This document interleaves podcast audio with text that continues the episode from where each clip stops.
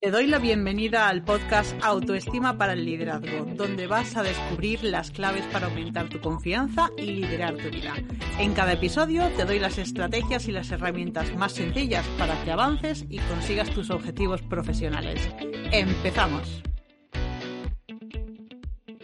Hoy voy a hablarte del sentimiento de culpabilidad cuando algo te sale mal. Quiero hacerte una pregunta. ¿Conoces a Wonder Woman? Es esa superheroína de ficción que refleja la imagen social que se tiene de la mujer ideal. En poquitas palabras, sería esa sensación que tienes de que hay que llegar a todo. Tienes que estar impecable físicamente, te tienes que cuidar, estar en forma, cuidar tu pareja, tus hijos, tu casa, tu trabajo. Y el resultado de todo eso es agotador. Y lo que ocurre cuando no llegas a todo es que te sientes culpable. Así que hoy vamos a hablar de este tema y vamos a aplicar, como siempre, los principios de la mentoría Mentalidad Ganadora, con la que llevo trabajando desde el año 2018 para que las mujeres consigan tener confianza en ellas mismas, ser capaces de tomar sus propias decisiones, ejecutarlas con calma y sin culpabilidad y poder dar esos pasos que son necesarios para poder llegar a alcanzar sus objetivos profesionales. Y ahora sí, hablamos del tema de la culpabilidad y eh, la consecuencia de no poder controlar todo es sentirte culpable. Pero la culpa exactamente qué es? Pues la culpabilidad ocurre cuando haces algo que crees que no deberías hacer o bien cuando no haces algo que crees que sí deberías hacer. Y eh, no importa si estamos hablando de algo de hoy, es que tendría que estar haciendo esto, o de algo que ya ha pasado o de algo del futuro. De hecho, es muy peculiar que incluso el mero hecho de pensar que no lo vayas a hacer ya te genera la sensación de culpa. Entonces, eh, ¿la culpa qué es? ¿Buena o mala? Bien, pues la culpa lo que es es necesaria, pero con límites. ¿Y por qué es necesaria? Vamos a hablar de una culpa buena, que es la que técnicamente se llama adaptativa, porque la culpa lo que hace es que tú reconoces que has cometido un error y lo que haces es repararlo. Entonces, la culpa en este caso es algo bueno, te ayuda a mejorar y, y ayuda a que tus relaciones con los demás sean mejores. En cambio, la culpa desadaptativa, que diríamos que es la mala, es cuando esas sensaciones de muchísima intensidad y de mucha frecuencia.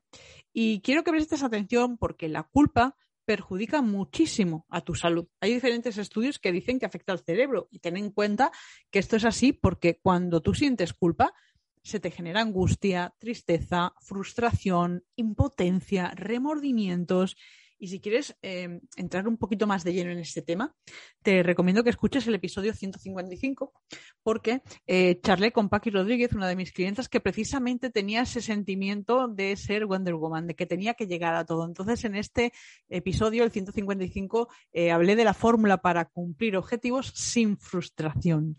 ¿Y cuál es el origen de esa sensación de culpa? ¿Por qué te pasa? Pues mira, te pasa porque durante tu infancia oyes cosas como eres muy torpe, eres muy pesada, eres muy lenta para aprender. Y da igual exactamente qué frase hayan usado contigo, porque la consecuencia es que al final crees que eres defectuosa.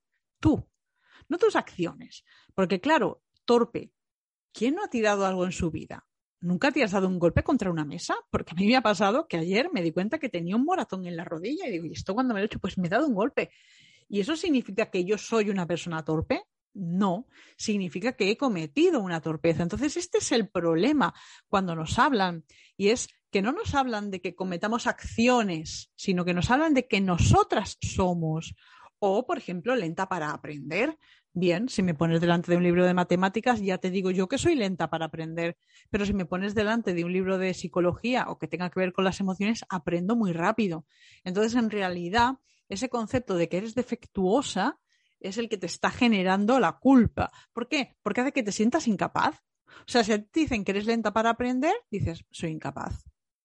¿Y qué pasa? Si te ocurre algo bueno, esto ha tenido que ser por suerte, pero desde luego yo no me lo merezco. Entonces es muy importante que trabajes la culpa, porque justo al otro lado de la culpa se encuentra la autorrealización.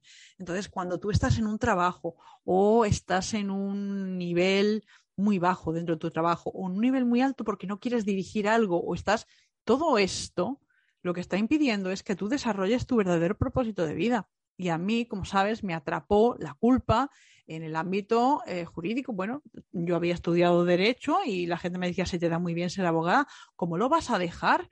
Pretendían que me sintiera culpable. En realidad, em, lo que ocurría en algunos casos era que personas que se dedicaban a eso se sentían como si ella lo dejas porque lo que yo estoy haciendo no es importante. Entonces se, se sentían como identificados ellos, pero en realidad no es así. ¿Te está pareciendo interesante este episodio? Pues suscríbete y así cuando suba el siguiente episodio el próximo jueves vas a tener la notificación inmediatamente. Y ahora voy a ponerte algunos ejemplos para que sepas cuándo estás sintiéndote culpable. Por ejemplo, cuando te castigas, eh, cuando comes en exceso, cuando eres súper exigente, cuando eres perfeccionista, cuando necesitas controlarlo todo. Aquí hay un sentimiento de culpa, de inadecuación, de incapacidad debajo.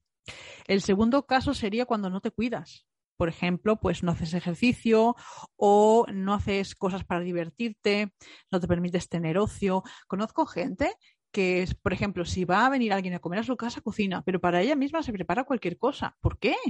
Tú eres importante. Y esto es una cosa que por ahí nunca me he sentido culpable, nunca lo he sentido, pero sí que lo he visto en otros. No, no, no, si vienen invitados o si viene ahí alguien en mi casa, entonces sí, pero para mí, ah, qué tontería. ¿Por qué? Porque no, sientes que no te lo mereces.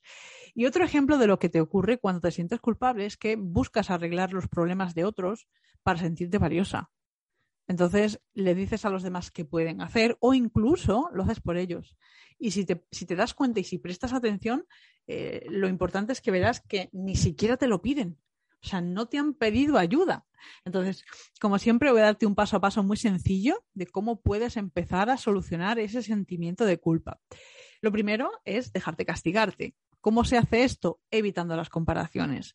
Tú ya sabes cómo se evitan las comparaciones en lugar de mirar lo que hacen otros eh, como realmente vuestras vidas no son paralelas y hay situaciones diferentes, mira quién eras tú hace unos meses y ahí te darás cuenta de cuánto has avanzado y si no has avanzado, verás qué cosas son las que hay que cambiar para empezar a avanzar.